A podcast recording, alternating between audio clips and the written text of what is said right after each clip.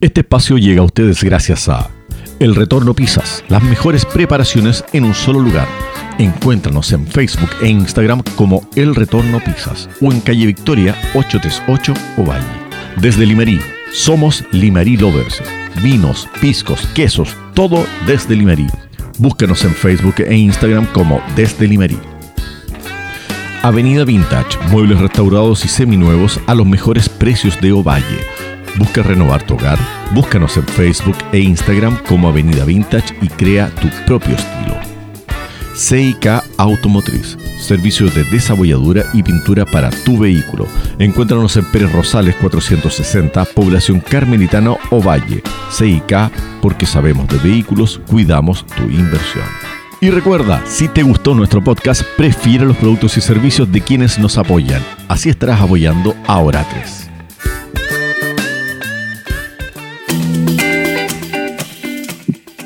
Muy, pero muy buenas tardes. Bienvenidos a nuestro Rewe, a esta ruca clásica de día martes y viernes. Estamos junto a Doctor Diente, Jorge Soterel. ¿Cómo estás, Jorge? Muy buenas tardes, bienvenido. Hola, Mario, qué gusto saludarte. ¿Cómo estáis? Salud. Yo, muy bien, muchas gracias, muchas gracias. Y obviamente, junto a don Ítalo Leiva González, sin apodo el día de hoy. ¿Cómo estás, Ítalo? Mari, Mari, Mari Peñi. very well, very well, my man. Sí. Oye, ¿cómo están? ¿Cómo están esos ánimos? ¿Cómo estuvo el fin de semana, chiquillos? Eh, bien, yo fui a la playa, estuve allá hasta que se puso a llover y cuando empezó a llover fuerte y desperté. Pero bien, bien, bien, de salud, gracias. Cuando empezaron a caerse los edificios a tu alrededor. Claro. ¿Cierto? Una cosa así. Oye, este fin de semana estuvo bien entretenido. ¿Cierto? Han pasado varias cosas. Lamentablemente, lamentablemente tenemos que verlas desde la casa. Eh, una de las cosas que más está llamando la atención en este minuto y que casi todo el mundo lo tiene preocupado, especialmente a nosotros como comuna en cuarentenada, ¿cierto? La comuna de, Ovalle, es esta nueva amenaza de los camioneros, de los o del gremio de camioneros. El gremio de camioneros está bien dicho, ¿cierto? Del gremio de camioneros acerca de, si, que no se llega a cumplir este pliego de 13 peticiones, que son 13 leyes que están en el escritorio de la moneda y de nuestro parlamento, si que no se llegan a firmar, se irían a un paro a partir de el día jueves. Exacto. Señores. No. ¿Qué cosa iba a decir Jorge, perdón? No, no, no moverían ni un kilo de arroz desde el día jueves, ni un kilo de azúcar, todo parado según ellos.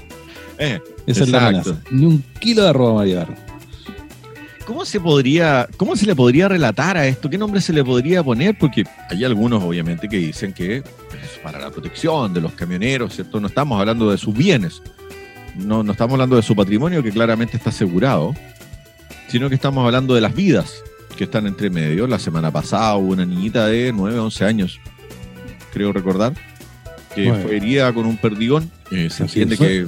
Nueve, años, Mario. Nueve años. No fue, no, fue un perdigón, fue calibre 22. Una bala, una bala entonces, tal cual. Que fue herida de bala, producto de uno de los ataques a, transporte. Entonces la cosa está agravando, se pone color de hormiga. Por otro lado, tenemos a Super Mario, Super Mario, ministro de Defensa, diciendo que las Fuerzas Armadas, las Fuerzas Armadas y de orden, no están, no están para imponer la paz en la Araucanía, ¿cierto? Que debería para eso existir la inteligencia policiaca. Entonces tenemos muchos frentes abiertos, muchos frentes, muchos. El, bueno, el gobierno, desgraciadamente, para ellos, ¿cierto? Y para la gente de la Araucanía, no apaga ningún incendio. Se está quemando la casa y vamos paseando por el país nosotros. Al menos así, esa es la postura que se ve, ¿cierto? Vamos sacando los fotitos, vamos haciendo charlas estilo Bill Gates, ¿cierto? Para el 5G, pero de la Araucanía, compadre, como que parece que no existiera, es un mundo paralelo. ¿Qué es lo que va a pasar acá? Efectivamente, ¿qué creen ustedes? ¿Cuál es su, su pulso en esto?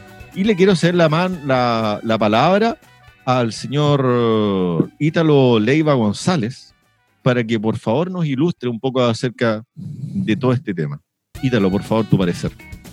Eh, me, me, sorprendiste, pero pensándolo bien, como ustedes dos se roban toda la conversación, Está bien que hayan empezado conmigo, gracias.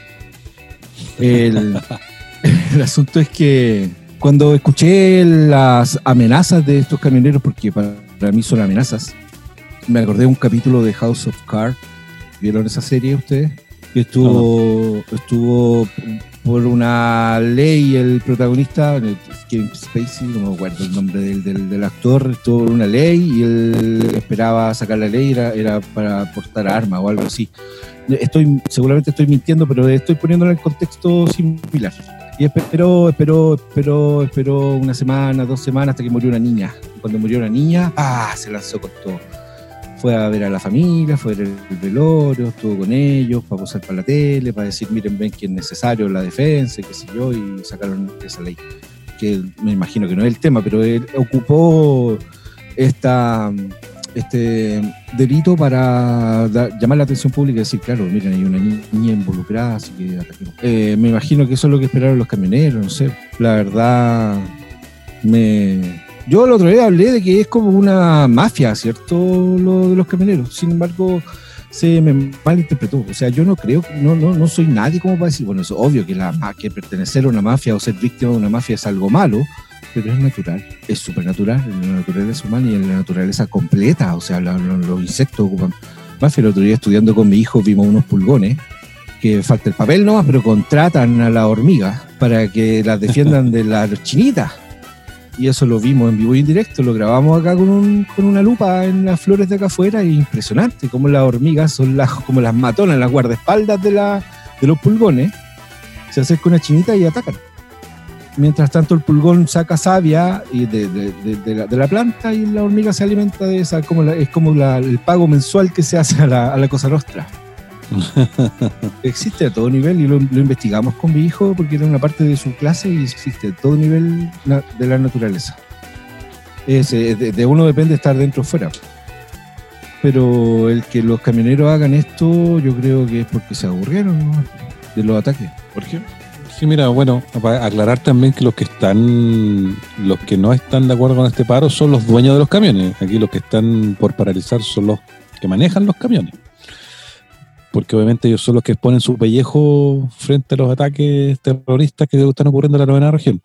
Eh, es lamentable que se lleguen a este nivel de amenaza, de paralizar el país por una incompetencia del gobierno y poner en riesgo al resto de la población en el sentido de cortar la cadena de distribución. Hay muchos productos que son esenciales en muchas partes y este país ha sido construido en base a la distribución de estos insumos a través de, los únicos medios que tenemos que son los camiones. O sea, el tren ya no lo tenemos, se desbarató y ahí quedó y tenemos solamente a este grupo de personajes a cargo de la distribución de los productos a nivel nacional, por lo tanto es un, es un, es un tema bien delicado porque dejar en manos de un grupo pequeño una logística tan importante realmente nos lleva a situaciones como esta, las cuales nos ponen en jaque por los caprichos o sus demandas eh, particulares.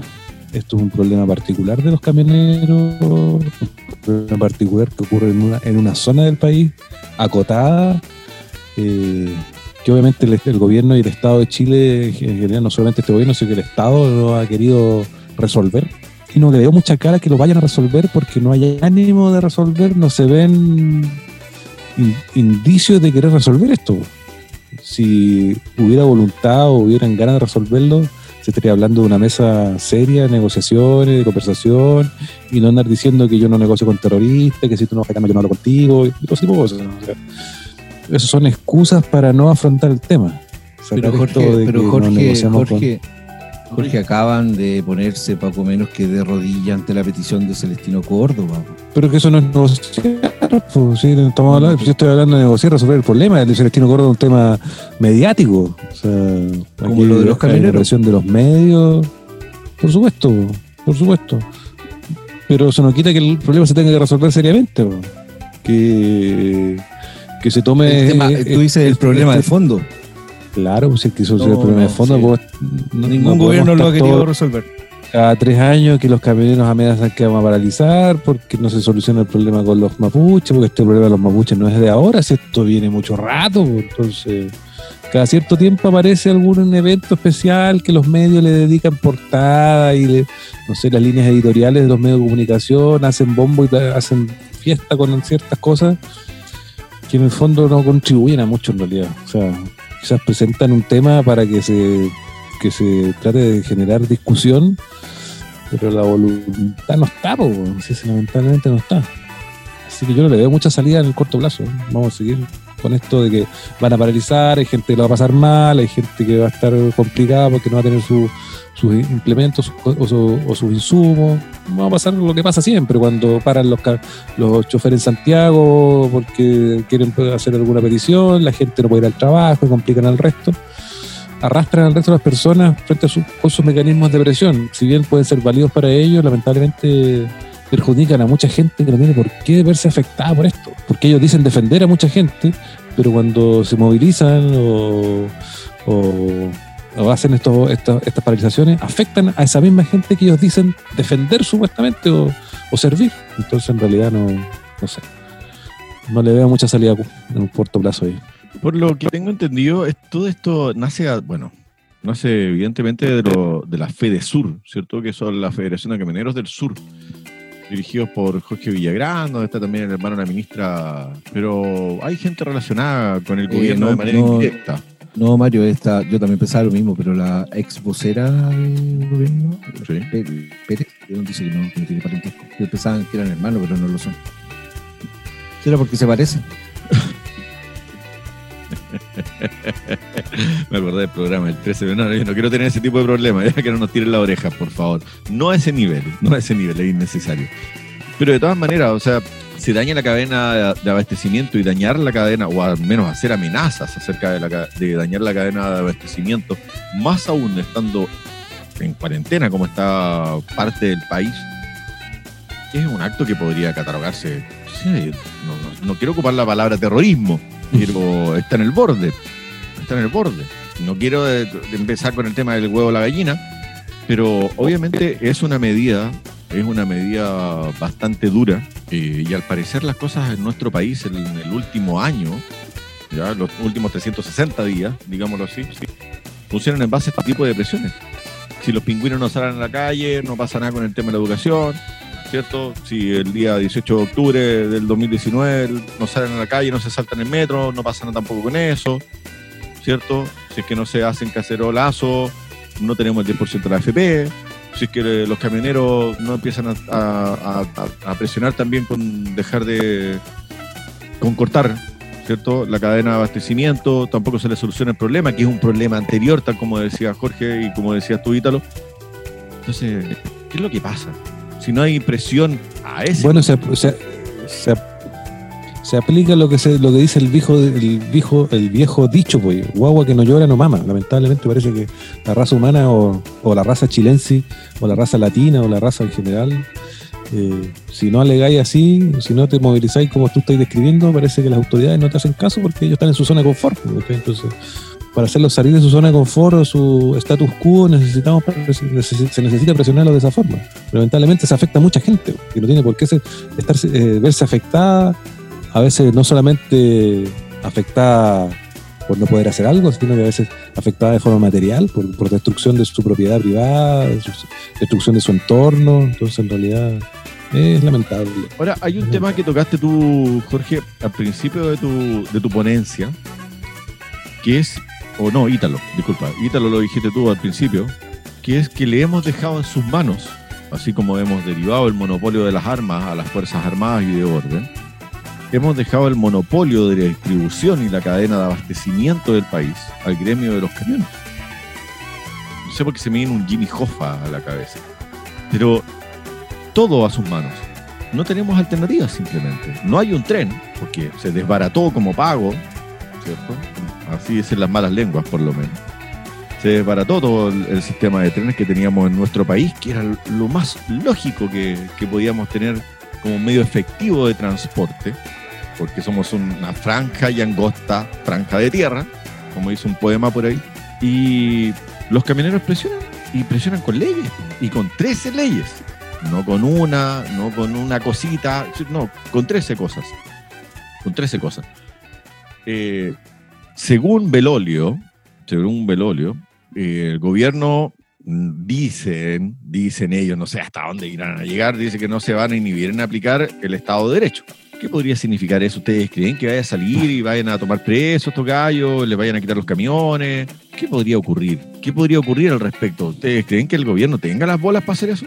Yo te amenazo y tú me amenazas. Tú me amenazas y yo te amenazo. Esa, esa es la lógica de nuestras autoridades. Es, pero tan básica, tan básica, tan poco criterio, tan poca inteligencia emocional, inteligencia política. Puta, es, es terrible, es terrible. Los camioneros dijeron que los camioneros dijeron que no iban a, a- a cortar ninguna calle, que eso eso es lo que sería inconstitucional, lo que los llevaría a tener problemas de este tipo. Claro. Solo que iban a andar muy, muy, muy despacio. Y en caravana no y pasa. uno al lado del otro. Y uno al lado, Exacto. uno al lado del otro en caravana. O sea, No, no, eso, eso es, es- Jorge, eso parece un chiste, pero eso es ilegal. Tú no puedes andar muy lento en la pista que no debes andar lento y te pueden detener. Y Pero si ca- te- y te tiene Claro, a- si yo no sé voy- velocidad. si voy, pero si voy por la pista derecha a 20 y voy a adelantarlo a 20,5, no voy más lento.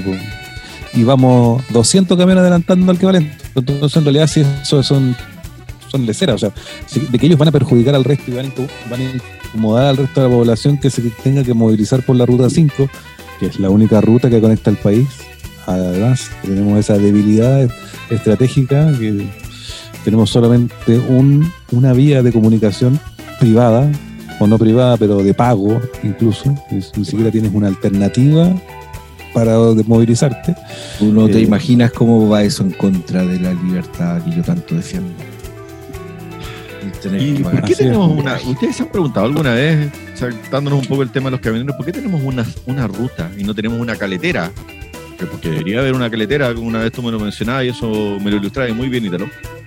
¿Por qué no tenemos una caletera? ¿Por qué la supuesta caletera se pega la vuelta por Salamanca y ves, no sé, por los cerros, allá con Barbará, a Montepatria y de aquí por la ruta 43 hasta La Serena y Coquimbo? ¿Por qué se tiene que ir por la costa? Cuando la vuelta lógica de nuestra, de nuestra ruta 5, ¿cierto? De nuestra Panamericana, debería haber sido desde los Vilos, desde los Vilos un poco más hacia el interior, pasando más cerca de Salamanca, más cerca de Illapel, por con Barbalá, ¿cierto? Uniendo Canela. Como lo es para el sur. como como lo es para el de sur. manera interior. ¿Por qué está, por qué está tan cerca de Pero la si costa? todos ¿Se han preguntado por qué está tan cerca de Pero la si costa? se sabe, pues Mario, tú que eres serenense, tenés que saber. Pues. La verdad Gracias a que- tu presidente Gabriel González Videla. Ah, ¿No? Ya, ya iba bien la conversación hasta que empezamos con ese tipo de cosas. ¿Ah? no, no, ya. Pero ¿quién definió el trazado, Mario? ¿Quién lo definió? ¿En qué Es como, es cuando, es como cuando te preguntáis por qué hay, hay autopistas tan lindas para Putaendo, para los Andes, lugares Compró donde los no- terrenos. donde no anda ningún actualmente vehículo, y tú se pensáis, venden. sí, ¿De quién son estos tierras, estas tierras como para tener un camino tan lindo? Y investigáis y llegáis a Pérez Lloma, bueno, no, no importa tener problemas. Pérez Lloma, los Pizarro, compadre. Puta, Todos ellos están metidos en todos estos trazos. Y un largo etc, etc, etc. Bueno, en fin. eh, postulante definitivo para lo malo, lo malo de esta No, no, semana no, es no, este no, no, no, no, no, no, no, no, eso, será, eso es para ti, Mario, y eso lo dejamos para el capítulo No, del era jueves. pregunta, era una pregunta. Bueno, no definitivo, pero eso el es, para, definitivo, pero eso es para el jueves, para el jueves. para el viernes podría ser. Jueves, viernes. Sí, ya, bueno, ok, ok, ok, ok. Pasemos al siguiente tema entonces, porque en realidad el, el tema de los camioneros no se va a definir, no se va a definir hasta la semana. Hasta esta semana. Y les quiero proponer, yo sé que dijimos que no lo íbamos a conversar, pero lo quiero tirar igual sobre la mesa. Porque creo que somos el único programa de Chile que no lo he invitado aún. Y quiero invitar a esta sección a Sion Lavín. A nuestro nuevo socialdemócrata, Joaquín Lavín. Creo que uno de los personajes políticos de Chile que más volteretas se ha pegado debe estar por ahí con. ¿Cómo se llama este deportista chileno González? Andar por ahí postulante la medalla. Yo creo que bastante cerca. Hay un dicho popular en política que dice: De los arrepentidos es el reino de la política. Sí, así parece. El monopolio lo tiene Lavín. O va munteando por lo menos. Porque viejo, o sea, todo lo que habló en la tercera, yo me perdí lo de, lo de tolerancia cero. pero al menos lo que habló la tercera, que ha sido lo más bullado, lo más bullado lejos la semana y lo más conversado, son todas las botelletas y, y viejo, todos los guiños que le hace más allá del centro político a la centro izquierda, ¿cierto? Y a la socialdemocracia como tal. O sea, desconociendo plenamente la raíz, su raíz política. ¿Qué me dicen al respecto? ¿Alguien O sea, le puede creer a Ítalo, por favor? ¿Sabéis qué pasa? Es que como tocado, se tocó una pincelada al tema anterior sobre guagua que no llora no mama, como, como dice el tango de, de Jambalache, eh, el asunto pasa por porque como sociedad nos pusimos de acuerdo en que debía haber una, una institución ficticia, imaginaria, que se llamara Estado, que tuviera poderes, ¿cierto?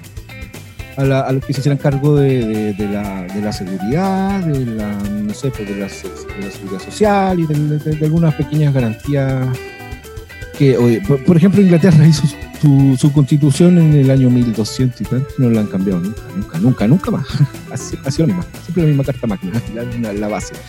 Porque es tan simple, eh, una cosita poca, así chiquitita, una pequeña cartita nomás, donde se da- forman las bases de la, de la, de, lo que quieres formar como país, digamos.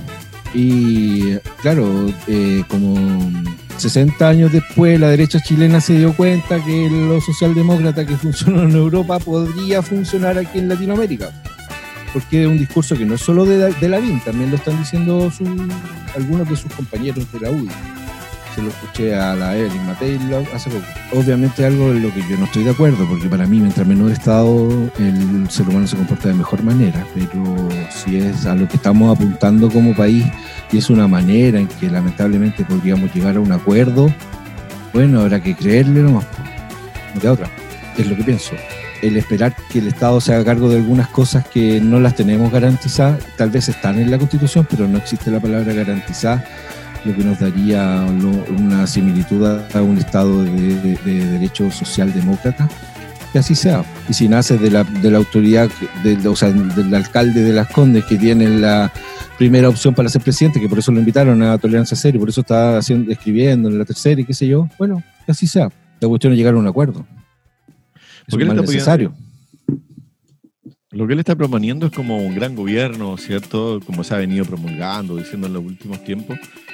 Esto de los grandes acuerdos, que todos de la mano, cuando ya dejemos de pelear, chiquillos, vamos. Juntos como hermanos, miembros de una hermanos, misma miembros de una ex iglesia, claro, justamente. Entonces, pero esto realmente funciona porque la última vez que tuvimos este famoso, a ver, ¿cómo se puede decir? Este como gobierno de los grandes acuerdos fue con Elwin, ¿o ¿no? El último sí, pero El último. mm, ¿Cierto? De los grandes Claro. acuerdos y, y me acuerdo, por lo que me acuerdo, algo de lo que me acuerdo y lo que me he enterado en los últimos tiempos, hubo mucha, pero mucha basura debajo de la alfombra. Mucha, demasiada, que recién se está sacando y mucha que de la que quizás desconocemos y todavía ni siquiera se ha sacado. Sí, ¿sabéis qué pasa, Mario? Es que cuando hay personas con vida aún que han sido víctimas de violaciones de derechos humanos, de crímenes de guerra, o llámalo como queráis, es obvio que es basura que tal vez se están metiendo debajo de la alfombra, pero a veces es necesario. Digo yo, en mi punto de vista, yo viví mucho tiempo de mi infancia cerca de la pirámide en Santiago. No sé si conocen esa, lo- esa localidad. Es como la cima de un cerrito donde hay una pirámide bien bonita y cuando tú lees abajo en la placa dice en este lugar eh, San Martín, que era el libertador de América, ¿cierto? El argentino este, eh, trajo las cartas de los chilenos realistas que habían hecho contacto con el, con el ejército español, traicionando así a los patriotas. Y esas cartas, lo que hizo San Martín fue quemarlas, porque no quiso continuar una, una guerra que seguiría hasta el día de hoy entre realistas y, y- y emancipadores. Es una manera de... Tal vez es feo decir esconder la basura de- debajo de la alfombra, pero es que es una manera de, de que San Martín nomás sabía que ese tipo que está hablando ahora, que se está postulando al Congreso, era un realista HDP que ahora se las da de patriota. Y él nomás lo sabía. No sé si me explico. Sí, pero ahora no podemos esconder la basura así tan fácil. Eh, no, ahora no se puede, pero es que el, el- a veces hay, hay, ocurren cosas en el mundo, Mario, que los planes que tenga cualquier gobierno no los puede concretar. Lo que le pasó a Alessandri, porque tenía un, un plan extraordinario para Chile y viene el- la crisis del, del 29, que a todo esto Chile es, el- en la estadística, Chile es el país más afectado de esa crisis. Esa fue la gran crisis que también sufrió Estados Unidos. Comenzó, en- como toda crisis, comenzó en Estados Unidos. Chile fue el país más afectado de todo el mundo. Jorge, te iba a dar la palabra, pero la verdad las cosas que nos vamos a ir a una pausa. ¿Ya? Así Perfecto. que retenga la idea. ¿ah? Retenga a los Harry Potter, no sé por qué me imaginé con la varita para afuera. ¿ah? no, Jorge parece que no ha visto Harry Potter. Ya, antes, Harry Potter. antes que, antes que volvamos con la, con la palabra de Jorge, quiero preguntar si leyeron a Atria en la, en la columna que escribió, que dijo que, que- dijo ¿Qué comentario que, ese con el próximo presidente de Chile, güey? que- Ups. Ah, ahí sí, ahora sí que me dolió la cabeza. Sóbate la nueva o tómate las aspirinas. no, se nota que mucho Harry Potter, Mario. Capaz, seguro eso es. libros de fantasía. ¿ah? Sí, Ah, ya, ya. No, no. ah, bueno, imagino. ya, ya, ya. Con ya. Atria en la cabeza, weón. Sí, te pegaste un atriazo. ¿ah? Pero Ya, no por eso ¿qué dejó leerlo, si el tipo es muy inteligente. No, dijo que Piñera se perdió la oportunidad de ser el Alessandri del siglo XXI. Si hubiese Sí, partido, porque, o sea, o si ustedes hacen, hacen memoria, Piñera nunca ha podido concretar ninguno de sus planes de gobierno con los que ha sido nombrado presidente. Siempre o se le levantaron los pingüinos, Por eso no y tuvo tenemos que cambiar la agenda, claro. O ahora con el estallido social, o que, que el terremoto, que no, ha tenido que cambiar la agenda constantemente, nunca la ha podido concretar. Y, y, según Atria, él debió partir con la agenda constitucionalista y hubiese- se hubiese convertido en el Alessandro del siglo XXI. Un presidente de derecha, querido por muchos. Eso. Ya, nos bueno. vamos a la primera pausa. Primera y única, la verdad, las cosas. Nos vamos a esta primera y única pausa en este Oratres de día martes 25 de agosto y todavía no me lleva la primera cuota de préstamo de servicio de impuestos internos. Muchas gracias. Ya volvemos con más Oratres.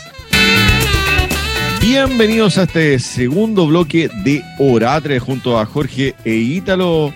Retornamos. Oye, Pizzería El Retorno, un gran saludo para ellos. Las mejores pizzas, definitivamente, de la comuna. Y a los amigos también de desde Limarí. Así que salud por esta Cross Pills que me estoy tomando hoy día. Jorge, estábamos hablando de, del Voltereta Lavín. Voltereta Oye, Lavín. que son malos con la vida. ¿Por qué voltereta, compadre? Las personas tienen derecho a evolucionar, weón. Tienen- ¿Por qué un político tiene que estar encasillado en, en un solo, en su metro cuadrado y no puede tomar otras posturas? Yo no soy fanático de Lavín, pero le consejo que por lo menos él trata de ir adaptándose a los tiempos, buscando nuevas, nuevas, nuevas líneas de trabajo, nuevos pensamientos. No me parece tan mal, o sea, hay gente que le puede parecer mal, a mí realmente no me parece mal, me simpatiza en ese sentido. Eh, no sé si votaría por él, pero me simpatiza que por lo menos él reto- toma lo que ocurre y lo trata de, de llevar un proyecto y me parece eso rescatable. Tiene un dron afuera de la oficina del, de Jadwe para anotar todo lo que a, él, a Jadwe se le ocurra. Claro, un mente brillante Hadwe. Eh, yo creo que los dos van a estar en la papeleta. ¿eh? Yo creo que los dos están en la papeleta junto con alguien más del Frente Amplio. que Esos están, pero que decían que no se iban a unir con los de la nueva mayoría o exconcertación para hacer un pacto político. La memoria de algunos es corta. Pero el Frente Amplio tiene sed de poder hace rato.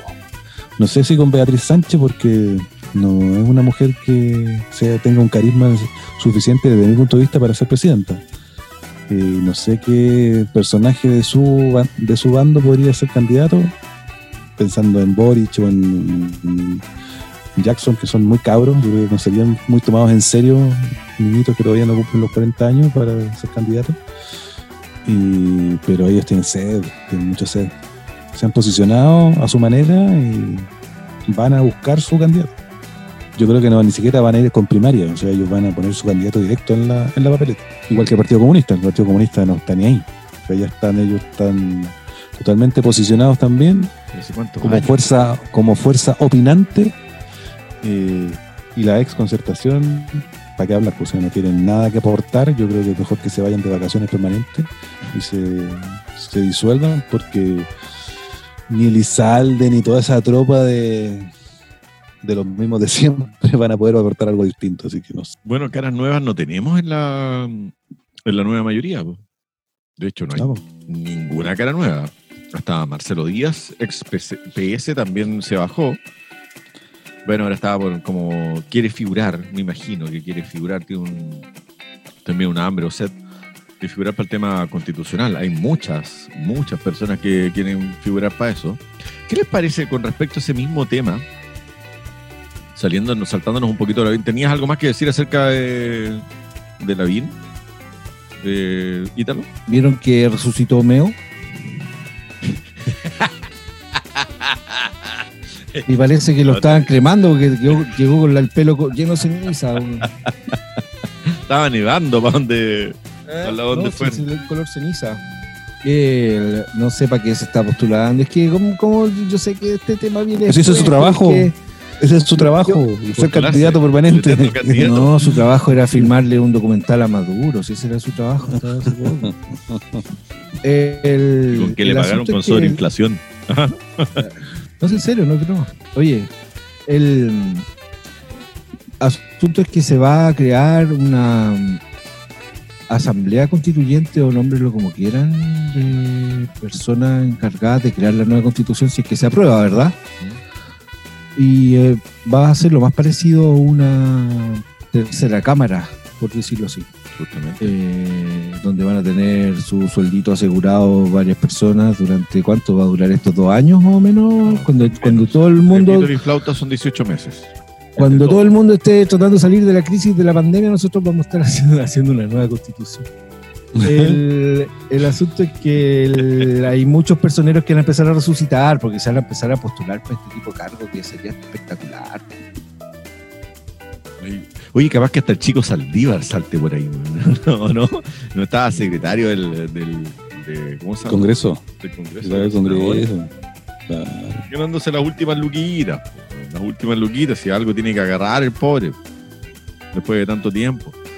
Oye, eh, y Claro. Bueno, con respecto a eso mismo, sí, hay, hay mucha gente. Y una de, y ese es justamente una de las razones por las cuales muchos de los diputados y senadores del oficialismo patean el tablero, ya viendo que se perdió esta partida de ajedrez, porque que, bueno, se dice que es muy difícil, muy difícil dar vuelta a los números, porque estamos hablando de cuánto, 25, 30 puntos de diferencia entre las encuestas más sobrias.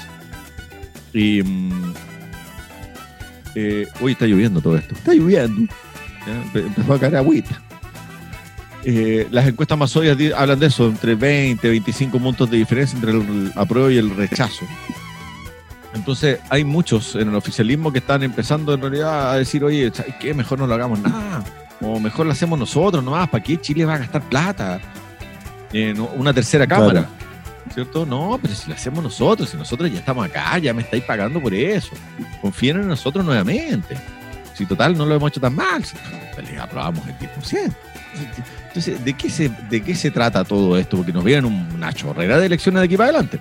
Tenemos, tenemos 18 meses recargados con diputados, senadores, presidente de la República, alcaldes, core, eh, consejeros regionales. ¿Qué más? Ah, los famosos gobernadores ahora. ¿Cierto? Los famosos gobernadores regionales también. Eh, algunos creen que el de presidente de la república se va a adelantar El, que- el presidente de la República, compadre, es el 25 de octubre. Ahí se define todo. Si el pato no puede estar más cojo. Que está ahí en la moneda el hombre dándose vuelta, brazos cortos, compadre, para acá, para allá, se pega en la pared, se pega en la otra. Y de- por de, ay, me voy a sacar una foto para el norte. Ah, que me voy a sacar una foto para el sur. Ah, voy a dar una charla del 5G. No puede haber en este minuto, yo creo que en el mundo, un gobierno más desconectado de la realidad de sus gobernados que el gobierno chileno.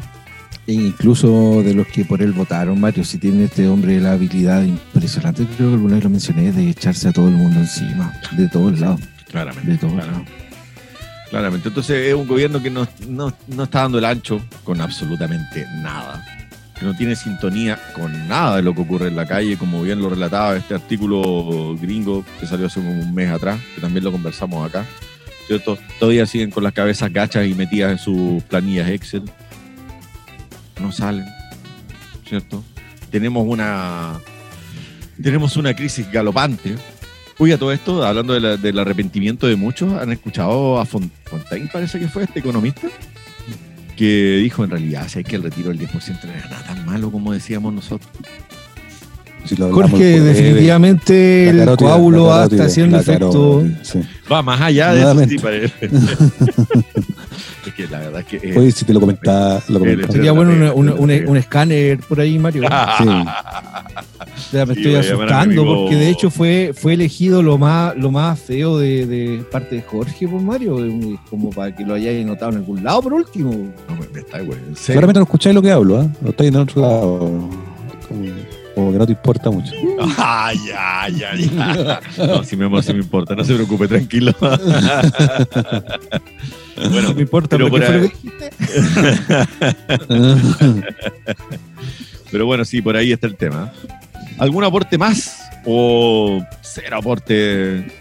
En realidad, no, no le veo muchas patas a esa, a esa mesa, a esa mesa en realidad. Vamos a ver qué es lo que pasa de aquí para adelante. Claramente el 18 lo vamos a pasar encerrado. ¿O no? Por Lo- desgracia, sí. viendo la Teletón, ¿no? ¿En serio querés tocar ¿Por eso? No, el 18 lo vamos a ¿En pasar serio encerrado viendo la, tele, viendo la Teletón. Pues, bueno, sí, bueno, ¿Qué Teletón? Ah, no escuché eso. No hay teletón. ¿Hay voces que quieren hacer una teletón? Sí, hay voces que se va a hacer una Teletón 18 y No. 19. Mira, Jorge ya está, ya está, ingresó a la página del Banco de Chile. El Banco Jorge ya 24.500 rayas 03, Jorge. no, ¿En serio no he escuchado eso? Ah, que estoy hablando. yo tampoco lo había escuchado, pero para esa fecha, por lo que hoy día, gracias Leiva, gracias Leiva. Eh, Fue un placer. Don Francisco Corleone quiere hacer Bueno, no es una- 28 de diciembre diciendo eso, voy. No es 28 de diciembre. quiere hacer para esa fecha, para esa fecha, quiere hacer don Francisco Corleone, quiere hacer una chiletón para ir en ayuda a los miles y millones de chilenos afectados por la crisis económica que ha traído esta pandemia. Oh, este país es el rey de las colectas. ¿eh? No, pero, No, pero pues, no, no estamos de toda una colecta. ¿Y qué te parece a ti eso, Jorge Soterén? Me parece ridículo. Yo lo que haría es una tijera, tijera grasatón. Agarraría una tijera y empezaría a cortar a toda la gente de la grasa del Estado que no aporta nada y que son solamente un gasto. Pero estamos, ¿Se han fijado, que, pero te has fijado- te has fijado tú que cuando el gobierno habla, habla o quiere hablar de números, es la moneda que eligen dependiendo a cuántos miles va a representar esa moneda? A ver, ¿a qué me refiero? Se está diciendo que para el plebiscito se van a gastar no sé cuántos miles de millones de pesos, que son como 3 o 4 millones de dólares. Pero cuando hablan de otras cosas, vamos a gastar millones y millones de dólares. O sea, para algunas cosas los pesos valen y para en otras situaciones los dólares valen. No sé por qué esa- ese afán de que suene miles de millones, pero depende de qué, o sea, para qué, para qué ocasión se esté, para qué situación se esté conversando. Entonces, y, y como te digo, no sé, weón. Depende si hablamos de los de las o de los pobladores del portal. Pues. Puede ser, no sé, compadre, pero es, es enervante. ¿eh? A mí me enerva cuando empiezan. Y bueno, aquí en esto vamos a hacer un, eh, un aporte de 4 mil millones de pesos. Y lleva los dólares y no es nada. Y no es nada, po. ¿cachai? Y cuando se habla de este proyecto, vamos a gastar 200 millones de dólares, pero necesitamos aumentar el, el IVA en 2% porque los millones de dólares no nos alcanzan. Entonces, no, po, ya párenla, po. Como te digo, pero insisto, Jorge, hay una grasa. Jorge, sácate Hay la máquina. Sácate la máquina. Hay una, sí, no, sí, la máquina. Sí, la, tengo, la máquina. la tengo enchufada. La tengo, la dejo enchufada. Pero oye, yo viviera en Santiago, compadre, en Valparaíso, puta que sería bonito. weón. sería bonito. Sacaríais la Porque me hace- katana en esa. No, estaría en la tele así mucho raro, detenido por provocar disturbio, ir como anarquista destruyendo. Estaría, estaría en el Congreso, te juro, viviera en Valparaíso y al, y- iría al Congreso a gritarle a estos jóvenes en su cara, weón. Pero compadre, si eso está No, permitido. está tropa inepto. Sí, pero es que hay que pegarse el pique. po. De acá no vaya a sonar hartas horas, pero vivir allá, compadre. No, no, no, ay, son hartas horas si conduce. Sería de los que sacan de la sala. Horas si conduce el Ítalo. Pero si conducís tú, a dos horas y media con cueva, compadre. Llegamos allá, allá de inmediato. Yo creo que si vivierais por allá, Jorge, tendría una sucursal del McDonald's. Claro, ¿Ustedes con vieron la oye, a propósito de lo, de lo mismo, ¿ustedes vieron la película Texas Chainsaw Massacre? ¿La masacre de Texas? Ah, pero ¿cómo? Bueno, después la puedo comentar, ¿eh? Cuando- en lo recomendado, que es una película antigua, sí, Sí, pero cuando hablemos de lo recomendado, comentamos. Nos falta poquito para eso, justamente.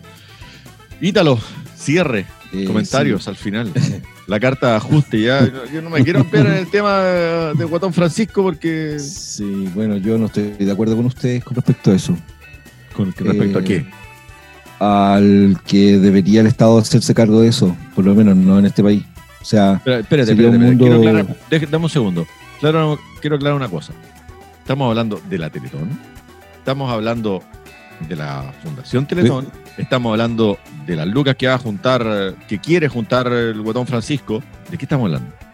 de todo eso, Ah, todo lo que acabas de mencionar. El directorio de Penta que está a cargo de la fundación, ya, sí, perfecto. sí, Ok. correcto. ¿Ya? Y quiero eh, mencionar a un miembro del Partido Comunista, que es una de las personas ¡Ah! que, que ha trabajado durante mucho tiempo en la Teletón y que dice que lamentablemente es un mal necesario en el que todos ganan. Ganan los empresarios, ganan los niños, ganan las empresas, ganan las personas, gana la gente. Yo, a ver, cuando me dicen no, que, hacer, que sea estatal, sí, ya, está bien, hagámoslo estatal, pero me acuerdo cómo funciona el Sename y se me quitan las ganas. Me pienso en la ineficiencia de este Estado que tenemos y se me quitan todas las ganas y chuta, aunque sean de hijos del demonio los encargados de, de estas instituciones privadas, eh, lamentablemente prefiero que existan a que no existan. Prefiero que exista una sucursal de la institución Teletón aquí en Coquimbo para todos los niños que nacen acá en, esta, en estas comunas, que nacen con malformaciones porque seguimos ocupando eh, pesticidas que en el mundo entero están prohibidos, que hacen un cambio en el ADN y que niños nacen con malformaciones, en donde eso es lo que hay que atacar. Sin embargo, estos tipos se encargan de que nos desviemos la atención y pensemos, estatal o privado, estatal o privado, oh, estos tipos bajan el impuesto con la plata que donan, bajan... nada, lo mismo, no me interesa eso a mí. Yo creo que estamos apuntando mal los dardos en, este- en ese tipo de cosas. Ya, pero ¿y para dónde deberían estar apuntados entonces? A evitar las enfermedades, la- que nazcan niños con discapacidad Ah, ok, ok, ok. de partida. Y si te funciona de manera privada, Mario, que te funcione. ¿Cuál es el problema? Pero es que no funciona ¿Cuál? de manera privada. Está bien, no funciona de manera privada porque en Chile tenemos unos empresarios que son cagados. Porque no hay otra palabra para definirlo. Perdón mi francés. Es cierto, los empresarios son cagados. Pero los chilenos nos acostumbramos así, Mario. Tú el otro día hablabas de que te que, que quedaste loco cuando viste una pareja de extranjeros pidiendo limosna en la calle. Exacto. Viejo, eso existe desde siempre en Chile. Los chilenos, o sea, hay, hay un libro que se llama El libro de los abrazos, que es de un uruguayo. Se lo recomiendo. Pensé que era el Partido Comunista ya. Habla del, del- de, de la idiosincrasia de cada pueblo latinoamericano y el que identifica a Chile, el que no, en el que nombra a Chile es en el que las ciudades en cada esquina hay una persona pidiéndote plata. Pero, eh, pero ¿no será el momento de romper con esa idiosincrasia? ¿No será el Eh, momento ya? Porque, ¿Por qué la gente en el momento en el que- en el momento-? Mario, el momento en el que te apremia una crisis global, el momento en el que te apremia una crisis económica de hambre, el momento en el que te apremia soluciones rápidas, no, no es el momento, Mario. Ah, ese tema sí está bien, pero no es un tema que se venga hablando ahora. Sí, cuando estaba la Gladys entonces, entonces solu- debió solucionarse antes, pero si no se solucionó antes, bueno, es lo que hay. Y abra, busquen la aplicación del Banco Chile y hagan soporte nomás, chicos. Y muestren la papeleta aquí en pantalla. ¿sí? No lo haré. Aunque mi No hija sean- y, mi, y mi compañero. no sean sí como no sean como Jorge González que hablaba y despotricaba Ah. contra los empresarios y terminó cantando vuelvo a tener fe en la Teletón apenas cuando apenas se le entendía porque es malo hasta que lo necesitáis Mario. y te das cuenta que da lo mismo de dónde Pero- vengan los recursos tengamos claro, tengamos claro, y para siempre aclarar van a ser de todo el pueblo para aclarar este asunto, Ítalo, si el, el mal no es la Fundación Teletón y la tarea que cumplen es loable, si yo creo que en eso no, no cabe en menor duda, ni un alfiler de duda cabe entre medio de esos cachetes. Si estamos hablando de la forma como se financia y quién está, quiénes están detrás de la administración de esos fondos recaudados. Ese es el gran ¿Sabes, tema. sabes, sabes qué pasa Mario? Es el, es el ego el que te hace mm, decir esas cosas perdóname que te lo diga porque yo también muchas veces aquí en este podcast hablo desde el ego y es el que, que se cree en estos tipos que creen que me están engañando, me da lo mismo que lo crean. Yo sé que cuando hago una donación a la Teletón, sea cual sea la finalidad, para ayudar por alguna aluvión, o para la persona con discapacidad o niños con discapacidad, o ahora que se va a hacer para ayudar a las personas que están en, en situación de, de pobreza, que, de la que no estaban antes de la pandemia. Es el que siempre vamos a ser nosotros los que vamos a pagar. Porque si no pagamos con una donación, lo pagamos con los impuestos, que es de donde el Estado saca, haciendo creer a las personas que son las, las empresas las que donan. Porque sabemos que no son las empresas las que donan. Pero a mí no me importa, Mario. Esa es la diferencia. Ok, cada uno tiene su opinión en esto. Sí, Qué que- bueno que no te importe. Está, está claro. Cada uno tiene- Ya. Vámonos entonces Podemos con conversarlo después otro día con ver los, ver los métodos, porque aquí estamos avalando la finalidad independiente del método. Yo creo que de repente los métodos igual son importantes, porque Sí, claro. Sí, por supuesto. no podemos a veces justificar la finalidad para justificar el método. Pero si la finalidad es tan loable, como dice Mario Jorge, tal vez el ahora hagámoslo ahora. El po. fin es cuestionable. O sea, no, perdón. La, la No, no, no, forma, la, final, la forma, sí, yo también la Forma, cuestiono, la Mario. forma, si no sí. estoy diciendo que esté bien. Viendo como el meme así, ay, no es la forma. No, No estoy- estamos hablando de un tema mucho más profundo. No nos vayamos Sí, al sí, extremo yo no estoy- progre. yo no estoy diciendo que esté bien, Mario. Estoy diciendo que es lo que hay. Pero está bien o está mientras- mal la Mientras el- forma. el- la forma, si funciona para mí, está bien. Ah, ya, pero toma partido. Pues, bueno. Hoy día ya conversábamos Eso. esta cuestión ayer, ¿o ¿no? Eso, es que si de verdad, si no me importa, es porque de verdad no me importa, Mario. Si tú querías hacer una, una institución estatal y que funcione tal como está funcionando la de ahora, que funciona perfectamente, también, también voy a estar de acuerdo. No me importa. Si al final, No funciona nosotros vamos a pagarlo. perfectamente Porque no, de una u otra manera, nosotros vamos a pagarlo. Y si en, esta, en la pasada tuya no, no- no salen beneficiados los empresarios, qué bueno. Yo creo que el tema va más, yo creo que no tenemos mucho tiempo ahora porque eh, Robin Hood también tenía un método, o sea, su finalidad era buena, pero la forma no era tan buena. Entonces, si vamos a hablar de métodos y de finalidades, creo que el- eh, hay harto paño para cortar. Eh, así que... A eso le vamos a, le vamos a dedicar un, interesante. un- un capítulo a Corleone. Porque hay Eh, libros escritos, hay varias cosas, hay varias cosas, incluido Jorge González, que yo me comprometí el otro día contigo, Leiva, a investigar un poquito más allá de eso y lo voy a hacer. Y, y de hecho, y de hecho el, el recurso de Robin Hood es el recurso que usamos los liberales para, para argumentar en contra de la postura de usted. Sí, Ya. bueno. está bien. Bueno, eso, vamos a conversar el otro día con más calma para poder Atendido. conversar le, más. roba, a los- le roba a los ricos para dárselo a los pobres. Voy a recoger el guante, me lo voy a tomar personal, weón. En serio, voy a recoger el guante y voy a investigar. Esa es la idea. Para que- sí, para que tengamos un- una buena Si no ten- oye, no tenía de- la obligación de estar de acuerdo con ustedes, pues ¿para qué vas con eso? No, No, por no tengo la obligación de estar de acuerdo con no. lo que yo digo. Claro. De ¿no? Ya. Buena Señores. Oye, vuelve el fútbol, no lo mencionamos. Oh, yeah, motherfucker.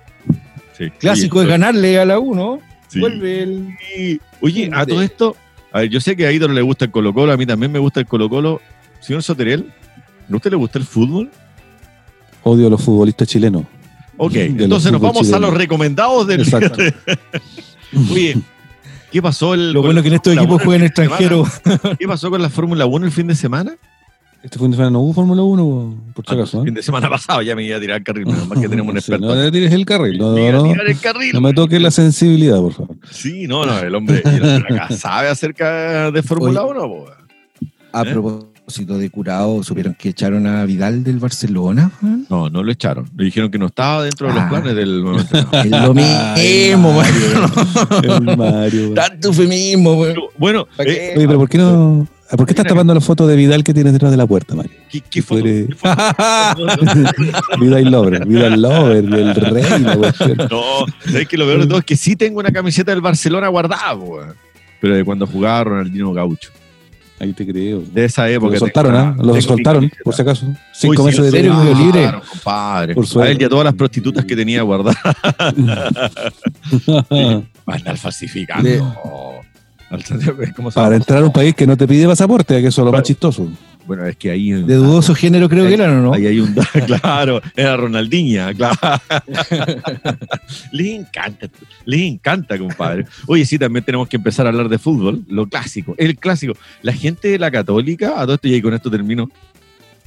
La gente de la Cato no quiere que al, que al partido Colo Colo Católica, Universidad Católica, se le trate como clásico. Porque para ellos no es clásico. Se ofendieron la huevona. Bueno, vámonos con lo recomendado que andará hablando de los futbolistas, Le weón. gustaba la Católica. Le No, loco que la católica. Ya, vámonos con los recomendados del Católica. día de hoy, señores. Pero Puedo vamos a partir. que de la cebolla de Jorge sacaste una capa, Mario. Muy bien. Sí, parece, parece que sí. A los Shrek, ¿no? Ah, sacando una capita de la cebolla. Pero hoy día no vamos Jorge a partir con Caballero. Soterel, que es el clásico, sino que hoy día vamos a comenzar con, con mi amigo Leiva. Así que, Pisas Leiva, ¿cuál es tu recomendado del día de hoy? Eh, el recomendado es una serie que estamos viendo en familia ahora que comenzó la cuarentena en esta ciudad, eh, que es de mm, es japonesa, si no me equivoco, eh, se llama Avatar. Es súper entretenida, los capítulos son súper cortitos y no tiene comerciales si la ven en Netflix. Aborda todos los temas, todos los temas que psicológicamente podría vivir un niño de 12 años, pero que abarca a toda la familia, eh, pasando por todas las emociones. Es súper entretenida, da mucha risa y te identificas con Avatar, el maestro aire, el último maestro. Se lo recomiendo. Mira, A todos los que tengan niños chicos y que estén en cuarentena, los niños chicos, aprovechen de verlo. Oye, así como la película. La No serie- tiene nada que ver con la película. De la cual estoy Sí, la película, la hace película, como 10 años. la película El último maestro aire está basada en los primeros cuatro capítulos, cinco capítulos, creo, de, de la serie. Eh, pero quiero escuchar la recomendación de Jorge de la, de la masacre en Texas. Quiero, quiero Sí, anotarla para verla. weón. Texas eh, Ah, Chainsaw, ¿cómo era? Sí, sí. Oye, así. The ¿Cómo era, Texas? Chainsaw Massacre. Es una. Es- Es una, Oye, y una vez. ya, es una película antigua. Es una película antigua. no sé si de fin de los 70, principios de los 80. Ah, pero estáis hablando del clásico, de Betamax, Pero, VHS. viejo, acá en Chile no se dio porque nuestro querido Tata no, la tenía prohibida. po. Así como prohibieron Iron Maiden y muchas otras Viejo, cosas que estaban acá prohibidas. llegó al blockbuster. Pero eso fue después. po. Sí, sí, Eso claro. fue después. Estamos hablando cuando se estrenó en Estados Unidos y se debería haber dado acá, así como se vetó Iron Maiden, se vetó La Última Tentación de Cristo, así como se vetaron muchas cosas, se vetó esta película por su grado de violencia, qué sé yo. Estábamos hablando de ustedes, me, me acordé de la película porque me preguntaron de la máquina de moler carne. ya, ya, ya. Hay una escena de esa película que cuando. Pero eso es, en, eso es en la segunda. En la segunda se ocupa mucho la máquina de moler carne. Pero la primera, que es la clásica, eh, es la historia de uno psi- psicópata, eh, que obviamente el psicópata principal ocupa una motosierra para matar gente. Ya no sé si Lo- quiero verla. Lo, notable de la Ah. película, más, lo notable de la película, más que las escenas, que, de las escenas gore que podrían decirse que tienen, que en realidad tienen muy pocas, porque de esos años los efectos eran tan ordinarios que en realidad no hay muchas cosas que te produzcan repugnancia, pero lo más notable, lo más notable era la capacidad de gritar de la protagonista. Qué manera de gritar, güey. No sé cómo le dio esa garganta para gritar tanto. Como cerdo en matadero. ¿ah? Oye, sí, si la pueden ver, realmente vale la pena para verla. La primera, por la capacidad de esa garganta tan, tan poderosa. La Y la segunda, profunda, ¿no? y la Se segunda, ¿Estás seguro que estás hablando de la misma película, Jorge? Y la, Por los años, en el año digo yo. y la segunda parte, eh, que por lo menos ya algo de presupuesto tenían, porque la primera se nota que era muy poco el presupuesto, pero lograron generar una un, un impacto muy importante en la, en la sociedad americana de esos años. En la segunda parte de- eh, cuentan con un actor de renombre que era Dennis Hopper, que en esos años todavía estaba totalmente vigente, y ahí ocupan la máquina de moler carne, porque esta misma familia Hopper. disfuncional de la primera, Dennis Hopper, No, lo mismo en la película los motoqueros, ¿no? de los motoqueros. Dennis Hopper eh, actúa como villano en, en Lex Luthor, creo, en Superman, ¿no? ¿Vieron Speed? Speed, la primera Speed con la, con la, con la Sandra Bullock y Keanu Reeves. Ah, sí, claro, él es el malo, la del bus, el policía. la- el malo, él. El Él policía. es Dennis Hopper. Sí, Dennis Hopper. Dennis Hopper. Él actúa en esa dedos, Texas ¿no? Chainsaw, la Texas Chainsaw segunda parte, actúa él. yo creo que lo, lo llevaron para obviamente tener una- un actor más o menos conocido para la gente la fuera a ver al cine, porque salió muchísimos años después que la primera. No sé si unos ocho años después o algo así.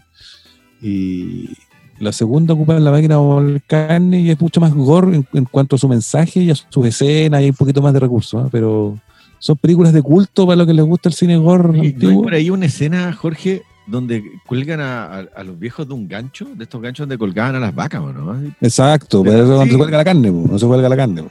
Loco, Ah, pero no, no hagan spoiler menos tan asqueroso. Ay, viejo, no.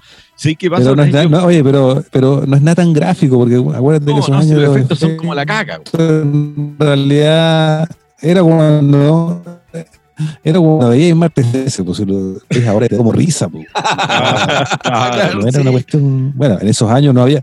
En esos años no- En esos años no había otra cosa más, pues, y Jason era lo peor, y tú ves las películas ahora y son, pero realmente para la risa, pues, son Sí. para la risa. Yo creo que la única que se rescata de esa época es la, la pesadilla de la calle Elm, que en realidad era un terror un poquito más, más profundo. ¿eh? Si bien tenía un poco de, de sangre, sí, pero era más el terror psicológico. Halloween también.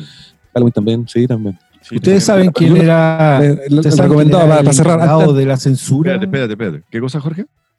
no, para, para, para no olvidarnos, entonces la película se llama Texas Chainsaw Massacre. No sé si estará, me imagino que El loco de la en- motosierra. Así estaba El en loco de la. Puede ser, puede ser. Eh, la yo creo que motosierra. deben estar en alguna plataforma porque es una película vieja, debe estar hasta liberada para verla gratuitamente en muchas partes. Así que si quieren ver un clásico de culto del cine norteamericano clase B, Gore, Texas Chainsaw Massacre, aparte que estuvo prohibida, así que siempre era como es interesante ver películas prohibidas, como cuando lo que ocurrió con la última tentación de Cristo. No sé si ustedes que le- lo Qué maravillosa decir. película en todo caso. Maravillosa película. Usted- ¿Ustedes saben quién estaba a cargo de la censura en esa época? La Lucía Eh, y Algún cura seguramente. Eh, No, no, él era el señor Padre Fun. ministro de Justicia, el Hernán Larraín. ¿En serio? Sí. Y la paradoja de la vida es que sus hijos ganaron un Oscar con la película más progre que podría haber existido en el mundo. ¿Ah? Las vueltas de la vida, ¿no? Daniela, pues. Sí. Daniela Así es la cosa, así es la vida. Así nomás. Increíble. Le, Ah, le preguntaron a él y la verdad es que eso habla bien de él, porque si los hijos llegaron a pensar así tan distinto a su padre, porque Es que se Tiene la hablan, libertad de- es distinto. en la- ¿Viste? Otro, otro puntito para la vina, otro puntito para la vina. Ya, bueno, sigamos con los recomendados entonces. ¿no? Eh, Ya, lo que Mario, yo quiero recomendar y en realidad quiero destacar, es verdad, la iniciativa, la iniciativa del- de nuestro centro cultural que hizo una convocatoria que estaba enmarcada en el desarrollo y la ejecución de las políticas culturales de la, ¿cómo se llama? De- del Departamento de Cultura Ovalle. Eh, y a través de las cuales se adquirieron 14 obras de artistas locales. Obviamente es una ayuda, ¿cierto? Por, de la Corporación Cultural Municipal. Y se pagaron por estas entre 200 y 350 mil pesos cada una. Y estas van a ser, eh, van a ser mostradas en la sala de artes Homero, sí, Homero Martínez Salas, la galería Homero Martínez Salas, que está ubicada en calle Independencia. Ya se va eh, a partir del jueves 3 de septiembre y de manera online, con todo un paseo que se hace, está la Pierina ahí, que es la, es la periodista de la Corporación Cultural. Así que muy bien, una buena ayuda a todos los artistas culturales, a los artistas de la zona, ¿cierto? Cabe destacar que no era para cualquier artista. O sea, no que yo pinté una cuestión hoy día y la... No, no. Gente que tenía por lo menos entre 3 y 5 años de trayectoria comprobada de la zona. Así que felicitaciones, una excelente iniciativa y una buena ayuda también a quienes han sido muy golpeados por la pandemia. ¡Chiquín! Tonita Sí, lo leo. oye, eh, se- señora, señor, usted que está en su casa sin escucharnos, porque insisto que esto no lo escucha nadie, eh, tiene que saber que Mario R. Simple busca en la página de Cultura Valle y ese es su recomendado cada semana. Sin embargo, Compadre, no, Jorge y a no, mí yo no lo busco. nos hace quemarnos las pestañas pensando y de No repente a veces nos pilla y dice, ay, por favor, recomienden música. Y, uno queda- y él no, de su cultura o Valle Cultura. No sé, ahí pronto sabremos cuál es el meollo. Sabéis que la verdad las cosas que yo estoy esperando que salga el nuevo álbum de Claudio Cordero y su banda Plasma, que me tiene me ha mandado ahí tengo un par de cuestiones al respecto y se viene muy pero muy bueno ese álbum, pero quiero que llegue para poder recomendarlo, si no, no lo he escuchado completo, salieron un par de singles nomás, así que estoy Se, la, se la da de que hoy quiero recomendar un libro, pero no lo he leído. Quiero recomendar un álbum, pero no lo he escuchado. Y al final sigue recomendando lo mismo. Y lo, el otro que quería decirle, señora, señor, que usted que no nos escucha es que va a saber dónde estamos ubicados porque el, el moderador de este podcast interrumpió la transmisión para avisar que estaba lloviendo. Entonces, del sur no somos. no, pues, está claro que somos de Valle. ¡Guay, guay! Como para, como para que sea noticia de la lluvia. Bueno, de hecho, sí es noticia, pero más cagona la lluvia, compadre, fueron como cinco Pero gotas. fueron que como un, quinto milímetro. Sí, claro, más o menos, un quinto de milímetro. Ya, señores, eso ha sido todo por el día de hoy. ¿Alguien quiere aportar algo más? Ya que casi vamos por los 110 minutos de podcast el día de hoy. ¿O eso sería todo? No, yo quiero decir online que por favor hagamos una pequeñita pauta como para saber cuáles son los recomendados la próxima semana para no hacer el loco de nuevo, porque eh, fue un programa eh, súper improvisado. Incluso en, el- en el- en el Spotify dura 60 minutos y no hablamos más de media hora. Oye, oye, oye, no me hagáis bullying. po. No me hagáis bullying. ¿Para qué decía? Ya corté la parte del silencio. Lo tengo que volver a subir, ¿no? Pero lo voy a hacer prontamente. ¿Viste? Jorge también, Jorge, al igual que yo, no escucha el programa en Spotify, porque si no lo hubiera dicho antes. también. Estamos claros. Y ahora está impresionado y lo va a buscar qué hizo el Devia. bro. ¿Qué hizo el Está súper ¿Por qué claro que no? nosotros tres somos los únicos que escuchamos, po, No, eres tú el único. Tú eres el único que escucha el programa. que nadie ha dicho Las nada. po. reproducciones que tienen son del Ítalo, su señora, su hija y las otras dos veces más que lo escuchó el Ítalo, claro. ya, Créeme amigos, que soy el único. nos estamos reencontrando. Que estén muy bien el día jueves o viernes. Nos reencontramos. Pensemos en nuestro próximo recomendado. Que estén muy bien. Se me cuidan. Chaucita. Adiós. Adiosito. Este espacio llega a ustedes gracias a El Retorno Pizzas, las mejores preparaciones en un solo lugar. Encuéntranos en Facebook e Instagram como El Retorno Pizzas o en calle Victoria 838 Ovalle. Desde Limarí, somos Limarí Lovers. Vinos, piscos, quesos, todo desde Limarí. Búscanos en Facebook e Instagram como Desde Limarí. Avenida Vintage, muebles restaurados y seminuevos a los mejores precios de Ovalle. Busca renovar tu hogar, búscanos en Facebook e Instagram como Avenida Vintage y crea tu propio estilo. CIK Automotriz, servicios de desabolladura y pintura para tu vehículo. Encuéntranos en Pérez Rosales 460, población Carmelitana Ovalle. CIK, porque sabemos de vehículos, cuidamos tu inversión. Y recuerda, si te gustó nuestro podcast, prefiere los productos y servicios de quienes nos apoyan. Así estarás apoyando a Oratres.